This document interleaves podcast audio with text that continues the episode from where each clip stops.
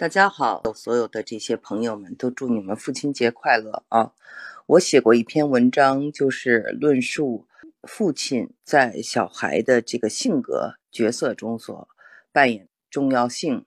这篇文章呢是《美式生孩子，中式坐月子》中美育儿经里面呢是有这篇文章。呃，在我们的喜马拉雅里面也有。中美育儿经这个专辑，大家可以从这个专辑里找到这篇文章。这篇文章呢，其实呢还摘了一一封信，是一位这个父亲在这个阿布扎比给我写的一封信。他的女儿起了一个跟我一样的名字，也叫瑞啊，叫姚瑞。然后他跟我分享了他的做父亲的经验，对孩子的那种深沉的爱，我非常感动。前两天特别有意思，第一次试播节目的时候，嗯，又在这个直播间。碰到了，当时都是呃晚上，应该是国内两点。原来他在乌鲁木齐，大概是乌鲁木齐的十二点左右。他说到他的孩子呃叫姚蕊，我就想起了这段事情。哦，原来是这位父亲，所以我特别要在这里祝贺这位父亲啊，父亲节快乐！你是一个很棒的父亲。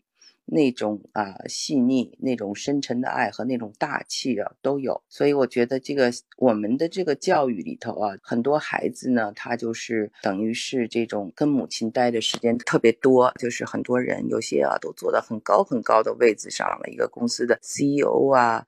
或者一个公司的董事长啊，可是很多人都跟我说，在近距离跟有些人打交道的时候，就发现他们还是是在高位上的人啊，心胸都比较狭窄，然后呢，性格上就是都比较记仇啊，小心眼儿啊，睚眦必报啊。女性化的、阴性化的东西比较多，甚至呢，就是说，你像他，比如说提一些建议啊，或者说一些这种忠言逆耳的话，最后还遭到打击报复。我想这在很大一个程度上呢，是跟这个父亲的角色有关的。我们看到的美国的很多电影啊，像《狮子王》啊，还有那个呃 Will Smith 演的一部电影。追求幸福，我忘了他那个就中文怎么翻译的哈。他带着孩子，为了孩子，然后他开始是在住在这救助站，到最后非常的成功了。作为一个这股票经纪人，大概是这么一个电影哈。关于父亲的对孩子的，特别是对儿子的这种影响，这种电影啊挺多的。我刚才就说了这么多的关于这个父亲节的话，那现在呢跟大家都打招呼，再回答昨天对叫幸福来敲门，谢谢谢谢，跟大家来分享这些问题。然后昨天呢又有很多的朋友啊，就是问问题问的非常好。平时啊，都是一上来都问一下大家啊，大家从哪里来？那今天也是一样，大家可以写一下你们从哪里来，好吗？我看到有从苏州来的了啊，还在开车等红灯中。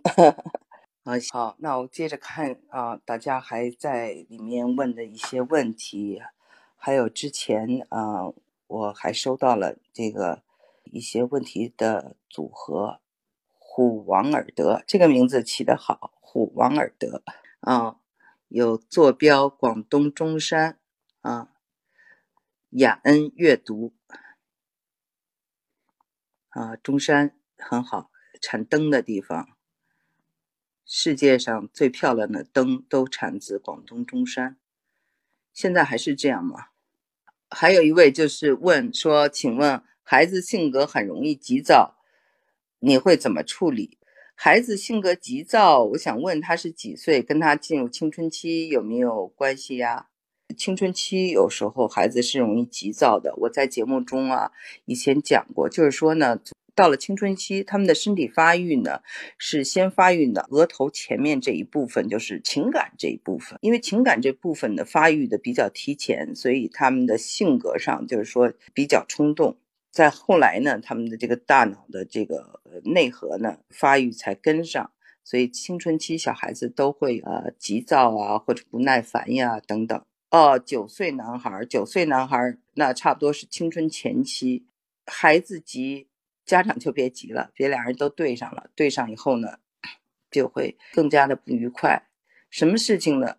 但凡能顺势而为，四两拨千斤，就不要对峙啊，这是我的一个看法。小孩子急躁呢，他为什么会急躁啊，他肯定是有一定的压力，会有有一定的压抑啊，他才会急躁。心情高兴啊，每天傻吃傻喝傻玩，一般就他不会急躁。我觉得就要找到他的原因啊，这是一个。再一个就是说自己就不要跟他怼上啊，就是针尖对麦芒，这样父母也会很累，孩子也会有这个叛逆的这种心理。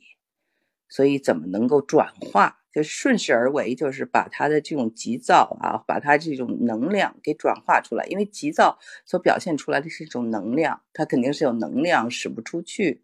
所以呢，呃，怎么去转化？这是这确实是需要智慧的，但是一定要多举举例子啊，多讲讲，我才能够具体的分析。只是一个初步的判断。各有优势，针对美国教育长处、中国教育短处，我们该怎么改进？如果我认为啊，就是咱们的教育需要改进的，就是要对有弱者的同情。美国这个社会，我就感觉到啊，他们对弱者都是伸出双手的。呃，有一个呃电影或有一本书，在他们小的时候大家都去读，叫做《Wonder》。这个电影呢是有这个非常有名的这个人呢，叫做。他叫做什么啊？茱莉亚·罗伯茨演的啊，就他这个小孩呢，就长得有点怪，好戴一个头盔上学，然后忍受了各种这种羞辱，但是呢，他怎么得到了大家的友谊，然后怎么就是成为了一个就是在学校特别受欢迎的孩子，大概就是这么一个故事。那每个人都要去读，所以呢，有的人呢，就比如说他是班上新来的同学，像我们家的小孩的新来的同学啊，他是到时候就。二零一七年的时候发大水，我们呃要搬离这块儿，就暂时租了一个房子的时候呢，呃，我的小孩子就要转到别的学校。那么一般呢，就是刚去的学生都怕受欺负或没有朋友。你会发现，到了这个。新的地方，他非常受欢迎，大家都想跟他做朋友，都想认识他，都送给他礼物啊。有人送给他那个毯子，有人送给他书包，因为知道我们呃遇到了洪水，然后嗯，在学校呢，就是比平时的同学得到的关怀和注意还要多，所以呢，我觉得就是对弱者的这种同情和愿意站在这个正义的这一面的。这种啊教育，我觉得是值得借鉴、值得学习的。这个呢，我指的是美国对公民的教育。当然了，美国政府他在保护他的国民和他国家的利益的时候，他确实是做了很多欺负其他国家的事情。那政府和人民是不一样，在这里特此声明。对对对。奇迹男孩特别有名的电影，对，是这样的。这个也是一本书，对，呃，又进来了不少人，介绍介绍你们自己，这样我们呢就是互相彼此有更多的了解啊。这个爆米花 popcorn 有个问题啊，说如孩子所在班级，女孩老是喜欢打男生，男生大都被教育不能打女孩。孩子就反问：“为什么女生可以打男生不公平？”在探讨这样的问题的时候，为孩子：“为什么女生要打你？” 这个问题问得非常好，我觉得挺有意思的。我觉得好像是一个。在那个岁数的一个现象，因为我记得我的儿子啊，在呃离开国内的时候，也大概是九岁。呃，那个时候呢，他他也跟我讲说，他们班的女生都特别的凶，特别的厉害。先说女生为什么会凶，为什么会厉害，为什么会打男生啊？首先我们知道是因为他们发育的比较早，所以有可能他们个子头比男生还要高，这是有可能的。第二个呢，就是一般女生呢。比较听话啊，学习可能就会比较好。那男生那时候还没有读书的这种，呃，意识还在玩儿，所以他因为晚熟嘛。所以在中国，我们的教育就是学习好，就老师呢就会比较喜欢。那老师比较喜欢呢，那可能就是说这个家长也愿意为学校做更多的事情。可能他们的家长也在家委会里，这样呢他就更有恃无恐啊，就有家长在学校做家委会，然后他学习又比较好，然后呢他又发育的比较早，所以就是会比较厉害，然后就会可能会欺负男生。那男生他就是在那个岁数，他可能就是发育的还。比较慢，呃，也不一定能打得过女生，所以会有这个问题。但是你怎么跟男生讲这个问题，确实是需要一定的智慧的。你就是啊，呃，弱化啊，弱化性别，打人本身就不对啊。他打了你，不管是男生打了你，女生打了你，反正在在美国这边就是不能还手的。如果还手，你也就犯了错误了，有可能就被学校就开除。所以呢，他们都有这种担心，一般就是打不还手，会把这个事情呢，就是呃，跟学校讲，一般是这样的一种处理方式。所以呢，他们在学校就规定是说，对方打你，你不要还手。但是不是所有人都做得到这一点的。我觉得在这个岁数啊，九九岁十岁就淡化这个性别。呃，我刚才就讲了，为什么说这个女生打男生不能还手，然后。男生打女生，女生会哭。老师呢会批评男生啊。老师为什么会批评男生？刚才已经讲了。对对，泄愤打人都是犯罪。犯罪对一个小孩来说，可能就是有点严重了吧。刚才我们提到的这个问题啊，就是说他打你是他不对，但是你去打他呢，就是你的不对了啊。所以就是呃，自己要我们要知道怎么教育我们的孩子。坐标北京。啊，您这位这个说特别想看到主播听了我的声音三四年了，认同我的价值观，给了女性独立自主、正面、全面、客观的思想引导，很喜欢主播，终于有机会可以互动起来了，很开心啊！您是做教育行业的，非常的高兴啊，也谢谢您的赞美。我呢，一直是在这个北京的文化圈啊，就是长大的，所以其实。出道的很早啊，十四岁就开始发表文章，呃，十七岁就开始出书。但是呢，我呢一直是一个就是比较游离的啊，就像跟我们一起出道的很多人，他们现在都是在这个北京，都是呃全国也可以都说可以说成是文化大咖。但是我的性格呢，就是我我是一个比较游离啊，就是可能会在文化圈里，然后又会抽身出来，然后。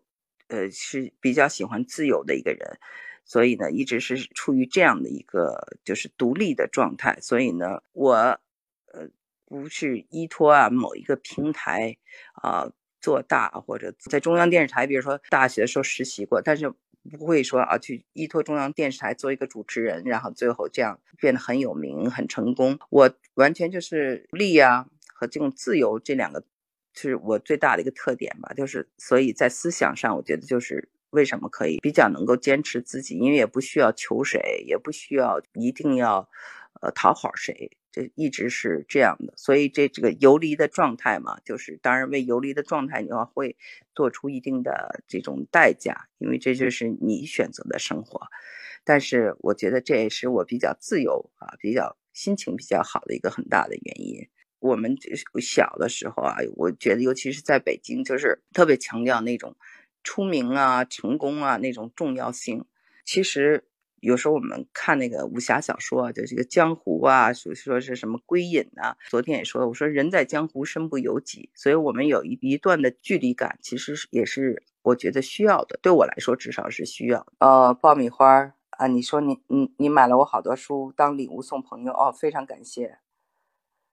嗯，他们不怎么读书的朋友看到我的书都一口气读完。啊，这位啊朋友就是做教育行业，他说他在这个北美啊待过，感同身受，认可我的这个三观啊。您在北美待过，又选择回到国内，非常好。这也是我想啊，看到有人问我说，就是孩子几岁出国好？教育这个东西呢，如果你看你有没有问题，就是我要我要是如果没有问题的话，我会一直在这个国内啊把孩子养大。我在这个养大孩子的过程中，出现了很多的问题，比如说学校的这个老师啊，他对我们这个提意见，至少像对我这种比较。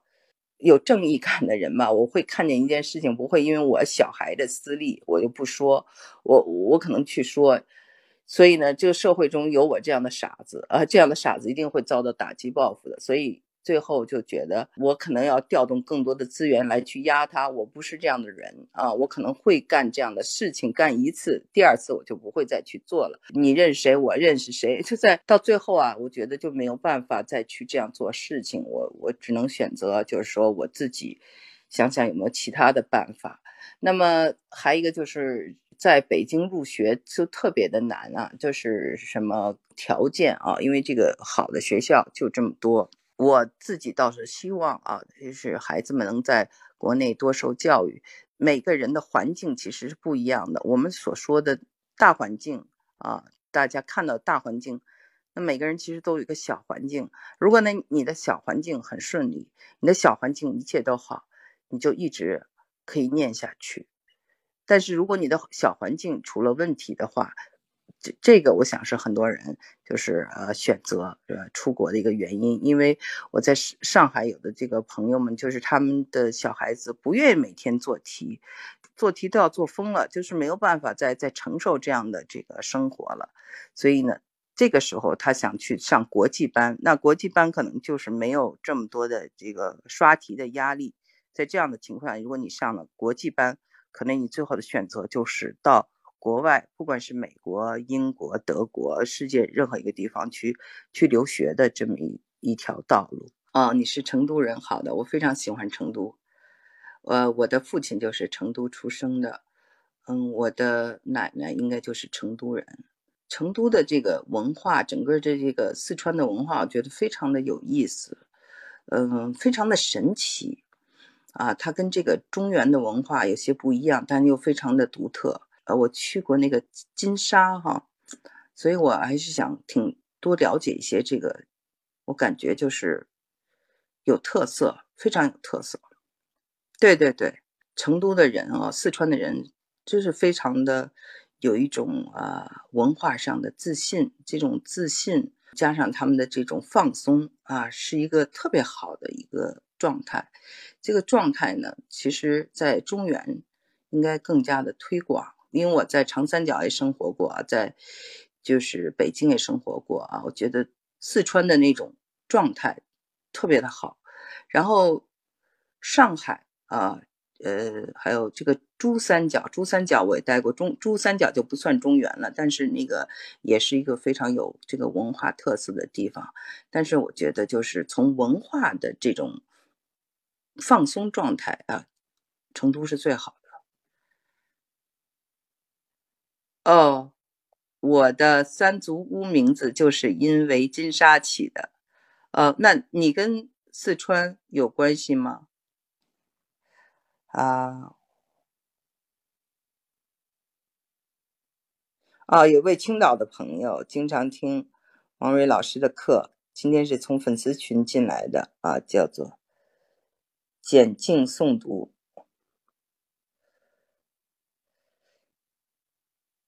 北京二孩妈妈，萧然绽放。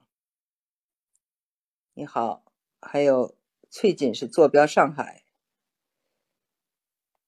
有人问到这个中印边境啊，不好意思，中印边境这事儿我没怎么关注，不太知道这个就是具体的这个问题。但是这个我们这儿的印度人好像。也没有跟我提过这事儿，所以呢，他们问说有没有影响啊？有，但有人问我说有没有影响？说在这个美国华人社区跟印度社区有没有打起来啊？好像见了以后还是打招呼，没人呃，就是谈这个事儿，所以就是表面上是看不出来的，呃。这个萧然绽放问，就是未来美国留学会有影响吗？就是你指的是未来的多少年？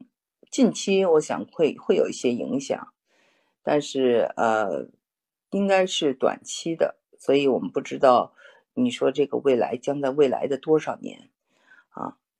这个留学这个事情呢，它就是总是这样起起伏伏。我们想到这个。五十年代的时候也有这个问题，然后最后他会又放松，又紧一下，又放松，又紧一下，又放松，就是这样的。哦，您的小孩子现在在嗯美国开学读大三哦，那毕业以后可能就是两年以后啊，两年以后看要不要读研究生啊，还是呃回国还是怎样？那时候可能跟现在不太一样会，嗯，如果读了研究生，嗯，再毕业可能还要再一年，至少在一年，所以还有三年的时间，先。嗯，我觉得先不用担心，那个时候可能会跟现在不太一样。啊，简静诵读说，年初遇到了您，一下子就喜欢了，推荐给了家人同事。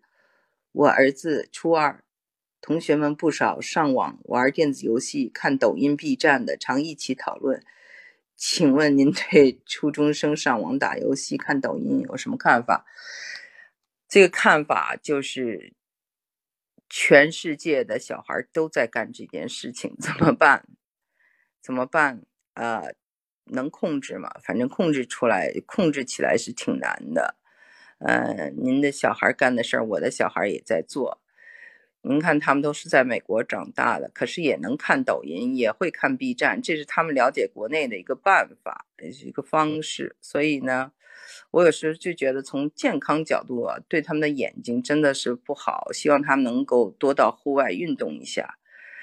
可是，就是这个控制是特别难。就我们知道啊，这个，呃，我们可以有这种家家长的这个模式啊，给他到一定时间，他的这个 iPad 或者他的手机或者他的电脑就关机了，再打就打不开了，一天就只有这么多小时。但是。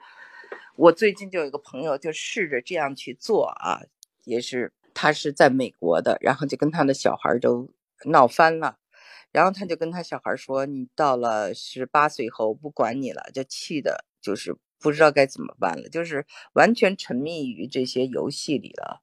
主要也是从三月份啊，从三月份他们就没有上课，小孩子在家又不能有很多的朋友，那他能干什么呢？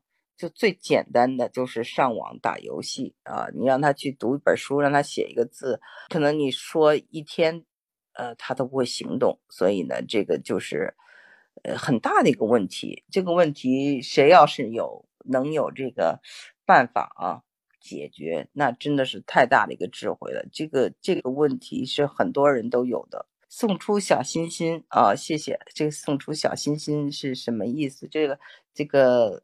我不太懂这个，嗯，网络的语言这话一个成一，不过谢谢大家送出小心心，谢谢谢谢。对，我的儿子也打游戏，也玩 B 站似的，还做那个游戏解说，在 B 站上还做游戏解说。七岁的，对，他用英文做，但是别人有时候给他留言是中文，他可以回，他也会说中文。中文说的非常好。前两天呢，就是有朋友啊到我们家来，带着他们的孩子来玩儿。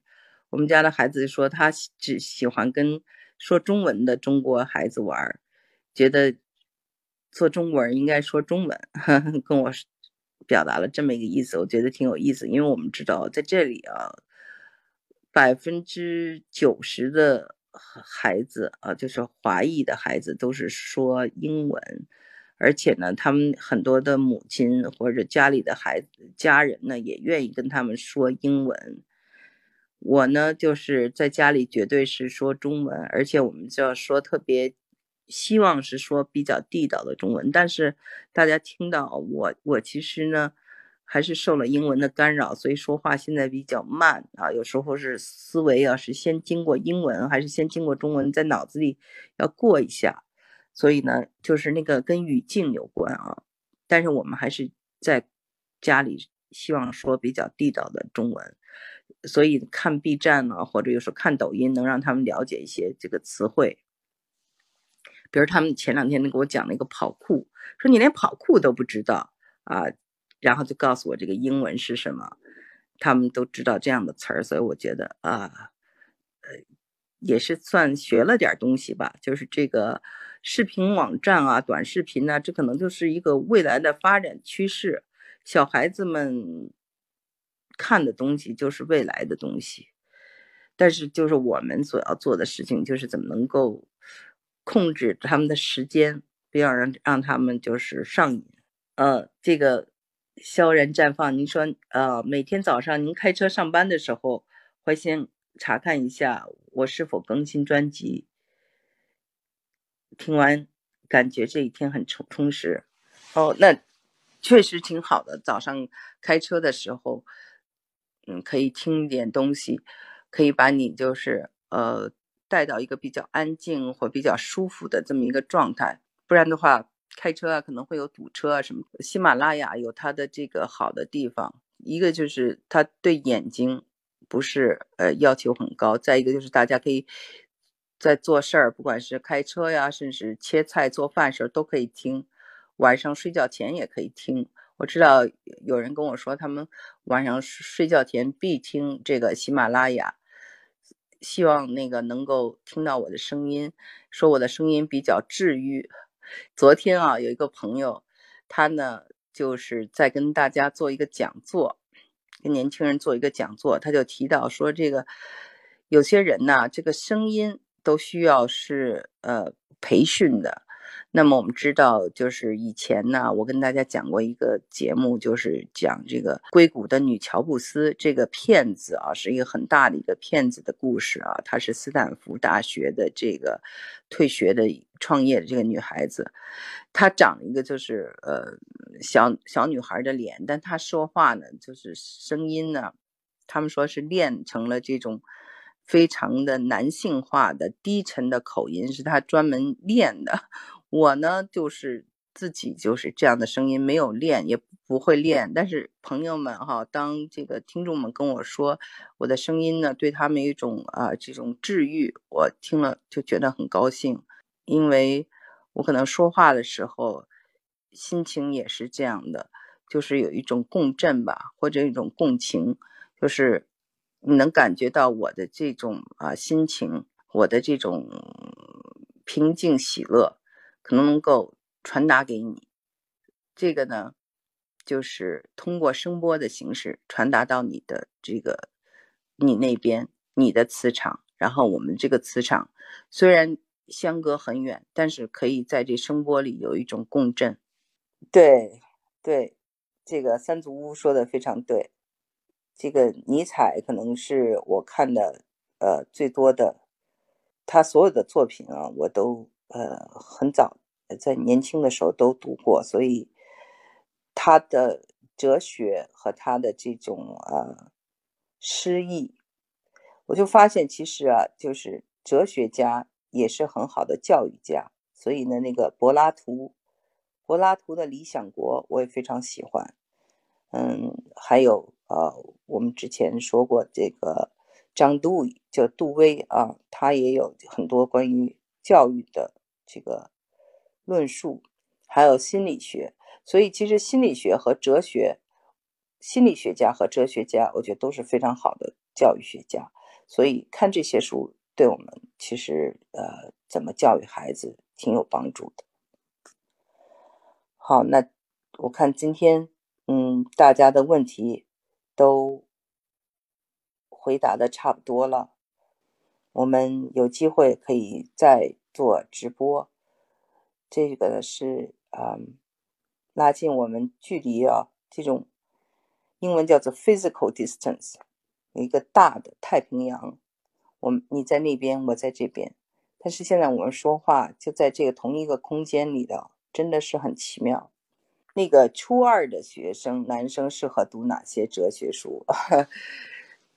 这个我在想，我初二时候。是刚刚开始接触呃哲学方面的书，那么哲学的书就是呃，你看西方的这些哲学家啊，就是他从这个苏格拉底、柏拉图、亚里士多德开始啊，到后面他有这些康德呀、黑格尔啊，嗯，黑格尔是比较难读的，非常难读啊。那那个可以从啊这个。